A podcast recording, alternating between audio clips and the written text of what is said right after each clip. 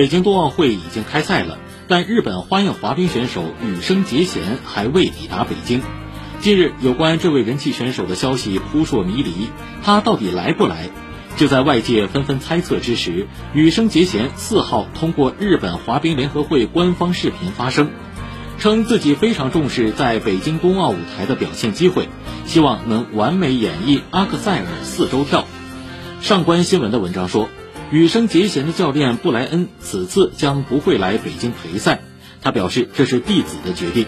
此前的全日本花样滑冰锦标赛，羽生结弦同样没有让教练布莱恩陪伴在旁，独自上场并成功摘下冠军。